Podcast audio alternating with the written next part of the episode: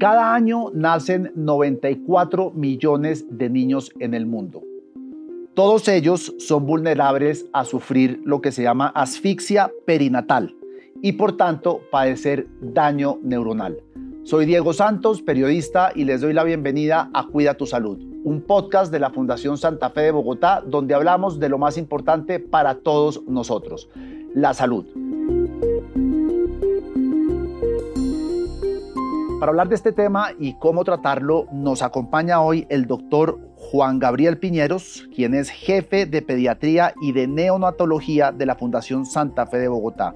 Doctor Piñeros, bienvenido a Cuida tu Salud. Buenas tardes, Diego. Un bueno, gusto estar acá. Muchas gracias por eh, haber venido. Arranquemos con qué es la asfixia perinatal, porque suena complejo. complejo En teoría, pero no es tan complejo.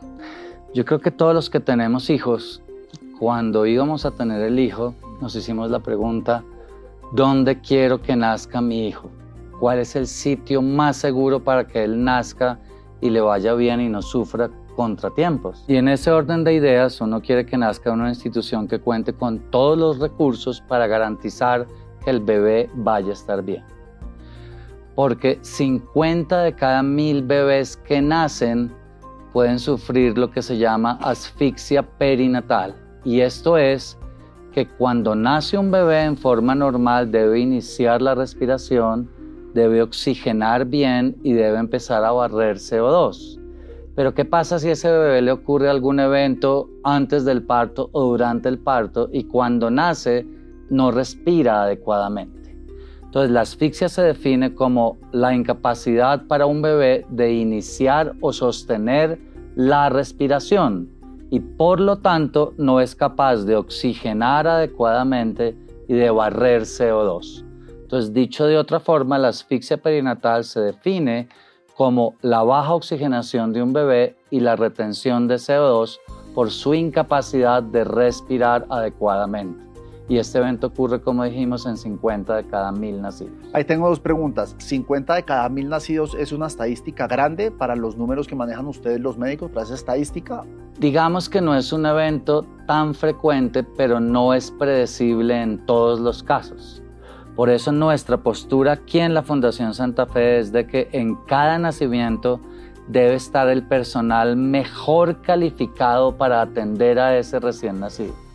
Entonces, Diego, con orgullo puedo decir que somos de las pocas instituciones del mundo donde en el 100% de los nacimientos está un neonatólogo ahí listo para recibir y reanimar al bebé. Aún en instituciones de países desarrollados, quien recibe y reanima al bebé inicialmente puede ser una enfermera o puede ser un pediatra general, ¿cierto? Y solo si el bebé se complica, llaman al neonatólogo que ocurre en esos minutos de oro mientras que el bebé no está respirando y llama al neonatólogo, que probablemente el bebé no está recibiendo la mejor reanimación posible. Yo siempre hago la analogía con un avión. Si usted va a volar en un avión, ¿usted qué quiere? ¿El piloto más experimentado? ¿Un piloto que se acabe de graduar o un estudiante de piloto? Obviamente uno siempre quiere al piloto más experimentado para volar con seguridad. Aquí también se trata de que la persona más experta en reanimación neonatal esté presente en el 100% de los partos. Usted estaba hablando que había unos episodios que se podían producir previo al nacimiento del bebé o durante el nacimiento. ¿Cuáles, cuáles son esos episodios que me imagino que uno a lo mejor es el cordón umbilical dándole una vuelta al cuello del... Muy buena pregunta, Diego, y la pregunta es, ¿cuáles son las causas de la asfixia perinatal? Están relacionadas con la madre o con el bebé.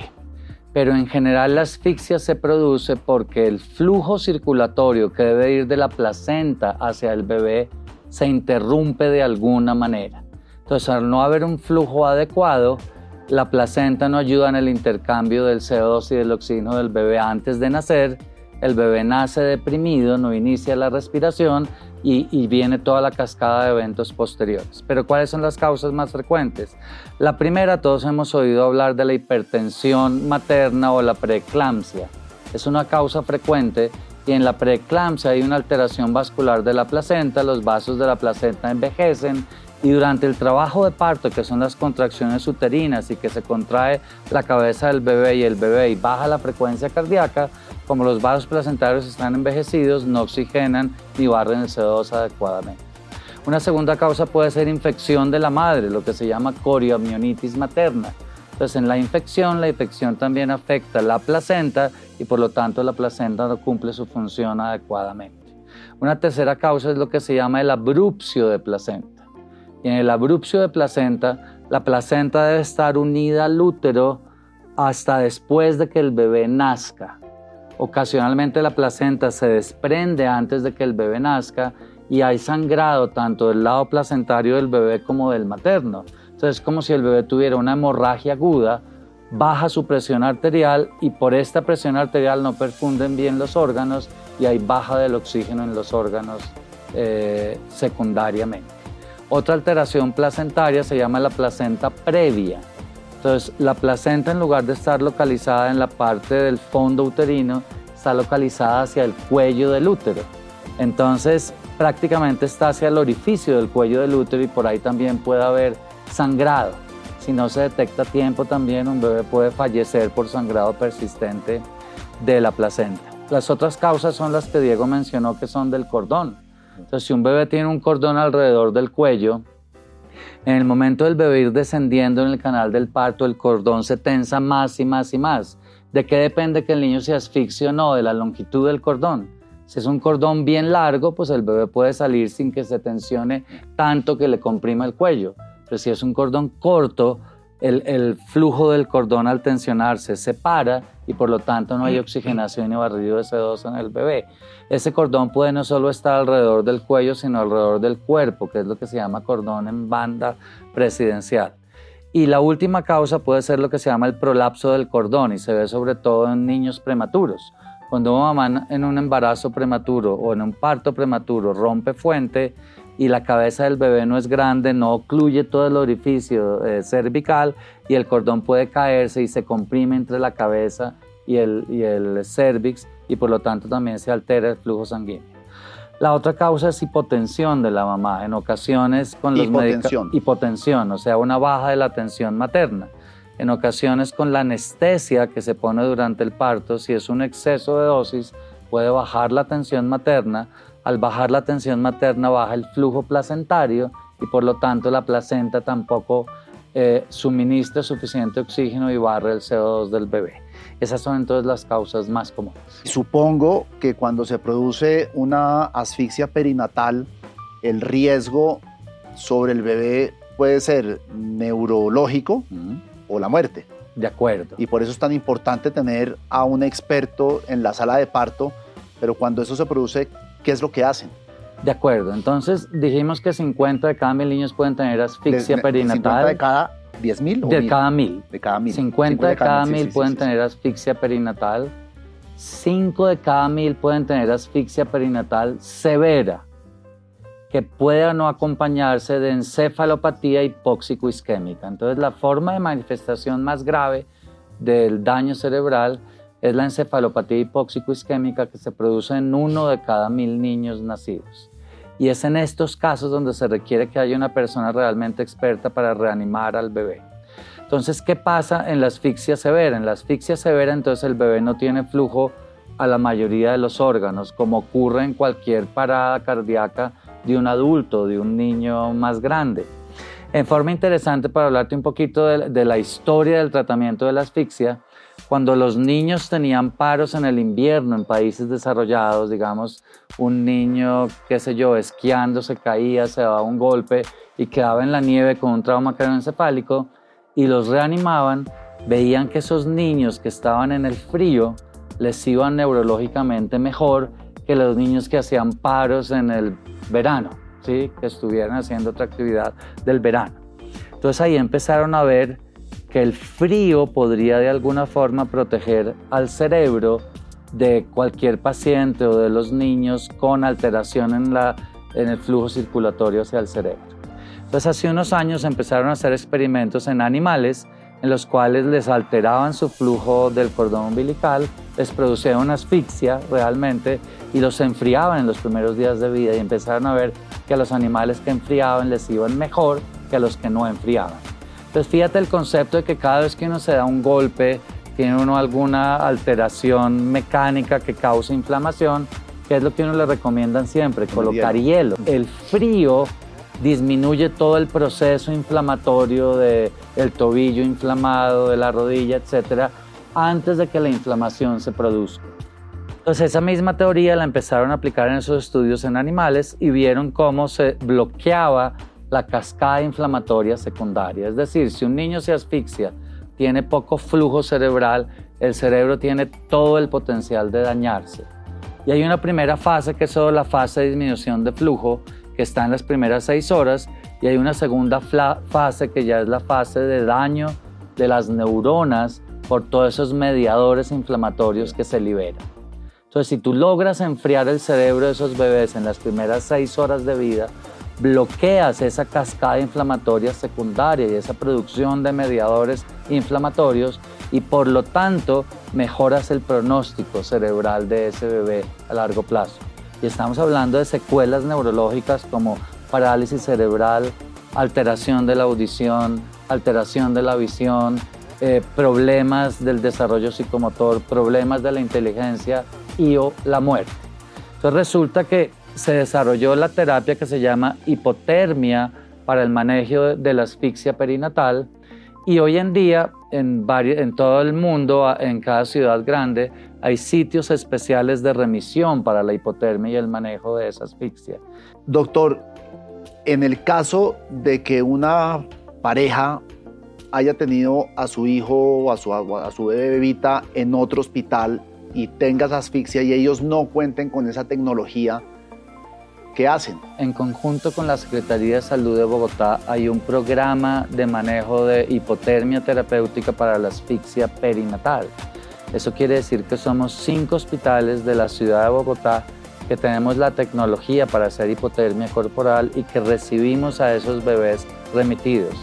Independiente del seguro que tengan, eh, recibimos en la Fundación Santa Fe a esos bebés. Entonces nos llegan bebés de Soacha, de Chía, de Paca y de muchos hospitales de Bogotá, porque en el convenio la Secretaría exige a las EPS que los cubren que directamente paguen la cuenta del manejo porque es una situación de urgencia vital de esos bebés. Entonces, con gusto, esos bebés reciben las mismas oportunidades y la misma tecnología que un bebé de un seguro privado, de un seguro internacional. Y estamos hablando que es crítico que pase en un lapso de seis horas. Nace y tienen esas seis horas para llegar desde Suacha hasta la Santa Fe o desde Chía a la Santa Fe. Y en ese orden de ideas tengo que hacerle propaganda a, la Asociación Colombiana de Neonatología. Trabajamos en educar a la gente sobre el protocolo de hipotermia terapéutica en asfixia y yo tuve el orgullo de dirigir el protocolo nacional de hipotermia para asfixia neonatal con ASCON y ese protocolo nos ha servido para que todos aprendan de asfixia y del manejo temprano. Pero como yo lo dije, cuando se dificulte un poco la remisión se empieza la hipotermia pasiva, es decir, lo que uno hace es apagar la incubadora y dejar que el bebé se enfríe. Y a veces ponemos, no sé si se acuerdan de las pilas plásticas que se usan para las vacunas que son congeladas, entonces se ponen alrededor del bebé y uno toma la temperatura rectal cada media hora y se trata de mantenerlo en 33 grados centígrados durante la remisión del bebé. Entonces así se logra que inicie la hipotermia en las primeras seis horas de vida. Y aquí llega y continuamos la hipotermia ya con más tecnología.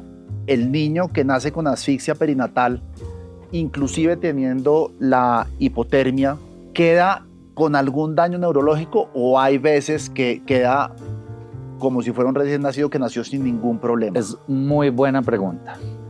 Eh, Hace 15 años los bebés recién nacidos se asfixiaban y tristemente lo único que hacíamos era observarlos y decirle a los papás, no hay ninguna terapia, su bebé va a sufrir un daño neurológico severo y no hay nada que hacer.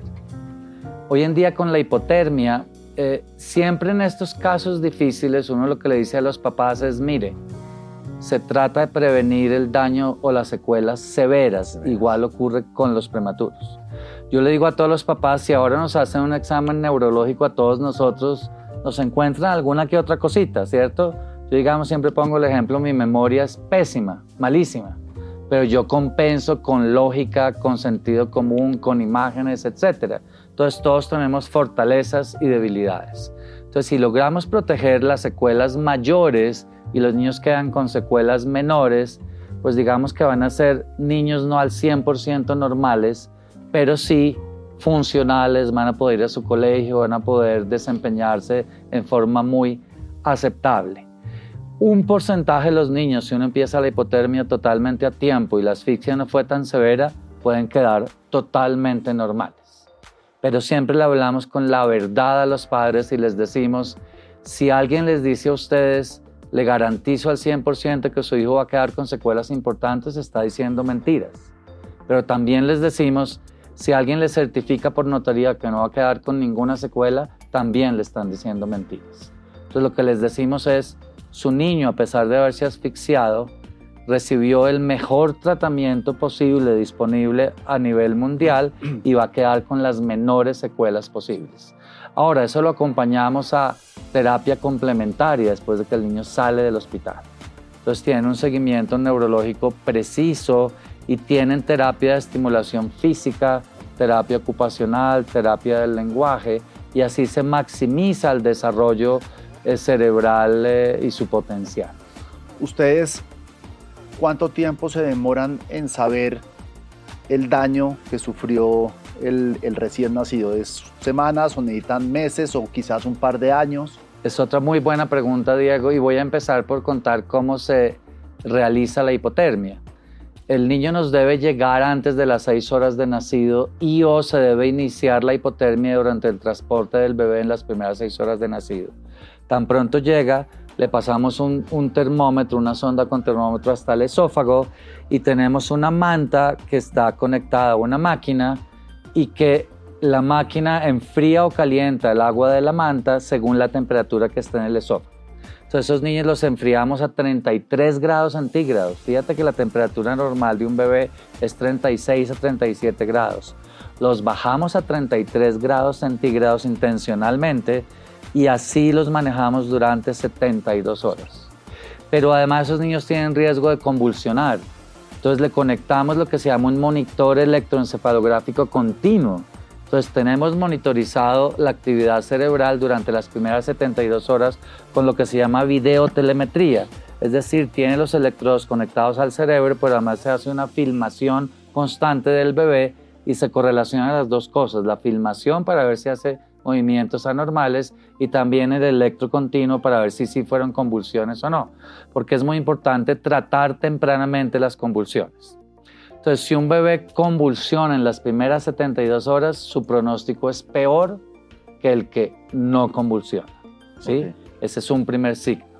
Hacemos también lo que se llama un eco, una ecografía transfontanelar, es decir, antes de que eh, se inicie la videotelemetría, se hace un eco con un transductor y se mira el cerebro, si hay sangrados, si hay infartos y cómo están los flujos cerebrales. Si hay alteración en ese examen, eso empeora el pronóstico del niño. Si el examen está normal, eso mejora el pronóstico del niño. Y tú preguntabas antes de qué otro daño se puede producir. Realmente todos los órganos del cuerpo pueden dañarse por la asfixia. Además del cerebro, puede dañarse el corazón, entonces tú puedes tener isquemia miocárdica, entonces es lo análogo a un infarto en un adulto, es decir, un niño puede tener pobre contractilidad y puede tener áreas del corazón afectadas por la isquemia. O puede haber daño pulmonar, entonces un niño puede hacer consumo secundario de surfactante y terminar intubado y en ventilación mecánica. O puede haber daño renal, entonces un niño puede hacer falla renal aguda por pura inflamación del riñón porque no perfundió bien el riñón. O puede haber daño intestinal, entonces hace enterocolitis necrotizante por poco flujo. O puede haber daño hematológico, entonces el niño puede hacer baja en el recuento de plaquetas o baja en el recuento de los glóbulos blancos. Entonces, si hay más órganos comprometidos, el pronóstico del bebé es más difícil. Si hay menos órganos comprometidos, el pronóstico es mejor. ¿Y qué otros exámenes hay de, pronóstico? Una resonancia al quinto día de vida, una resonancia magnética cerebral. Entonces nosotros enfriamos al bebé 72 horas, luego lo recalentamos progresivamente, sigue con otro tipo de monitoreo cerebral menos invasivo que es como un electro más sencillo con solo tres electrodos y son monitores que tenemos en la unidad neonatal hoy en día y al quinto día hacemos una resonancia. Las zonas de daño cerebral por la falta de oxígeno y de perfusión son muy determinadas y esas se buscan en la resonancia. Entonces, si en la resonancia tienes alteración en esas zonas, que son los ganglios de la base, tiene más riesgo de secuelas neurológicas. Si la resonancia sale normal, tiene menos riesgo de secuelas neurológicas. Y ya la parte final es el desarrollo psicomotor del niño. Ya queda un punto en el que tú le dices a los padres, no hay más que esperar a ver si el niño sostiene la cabeza al tercer mes, si el niño se sienta al sexto mes, si el niño camina, lo, gatea al noveno mes, si camina a los 12 meses y se desarrolla el lenguaje a los dos años. Entonces tú vas, si cada una de esas cosas va saliendo normal, tú le vas diciendo al padre el pronóstico del bebé es mejor. Si tienes muchas anormales, puedes decirle al padre el pronóstico es más difícil. Doctor, ¿hay alguna correlación con la asfixia perinatal y la edad de la mamá que va a tener hijos? Es decir, puede ser más... Eh, más, frecuente que una señora de 40 años, 35, tenga a su hijo con asfixia que una de 25 o de 30? Sí, en general las edades extremas, es decir, una madre de menos de 20 años o una madre de más de 35, 37 años, aumentan los riesgos en general de las complicaciones obstétricas. Y dentro de esos riesgos está también la asfixia perinatal. ¿Hay alguna edad máxima que ustedes, los doctores, recomienden de quedar en embarazo? En general, hoy en día, con el monitoreo que se hace de las madres tan detallado, con las ecografías de tercera dimensión que se hacen y el monitoreo de complicaciones, digamos que una madre hoy en día hasta los 38, 40 años, con un buen control prenatal y en una institución que tenga toda la tecnología, puede tener un parto con mucha tranquilidad. ¿Existe alguna recomendación en chequeos médicos cuando la mamá está embarazada para poder detectar que su hijo corre el riesgo de nacer con, asfixia perinatal? Sí, señor. En general, para disminuir el riesgo de complicaciones, eh, la mujer debería ir a control con su obstetra antes de quedar embarazada. Antes. Antes de quedar embarazada, porque hay muchas pruebas que se hacen antes del embarazo, como son todas las infecciones, toxoplasma, citomegalovirus, hepatitis B, herpes, etcétera y además la madre debiera empezar a tomar multivitaminas antes de quedar embarazada porque eso disminuye muchos riesgos de complicaciones. Pero en general se debe empezar un control con el obstetra temprano y debe ser un control mensual, riguroso, en el cual se descartan alteraciones cromosómicas, en el cual se descartan anomalías del feto con una ecografía bien realizada, en un centro que tenga un buen ecógrafo y una persona bien entrenada en hacer las ecografías. Entonces, si una madre se hace un buen control prenatal, se disminuyen todos los riesgos, incluido el riesgo de asfixia perinatal. Bueno, doctor Piñeres, muchísimas gracias por su tiempo, muy generosa sus palabras con, con, con, los oyentes y espero que ustedes hayan disfrutado de este podcast al igual que yo lo he hecho y nos vemos la próxima semana en un nuevo episodio de Cuida tu Salud. Muchas gracias y no olviden suscribirse a nuestras redes sociales y a las plataformas para escuchar este podcast, por ejemplo en Spotify.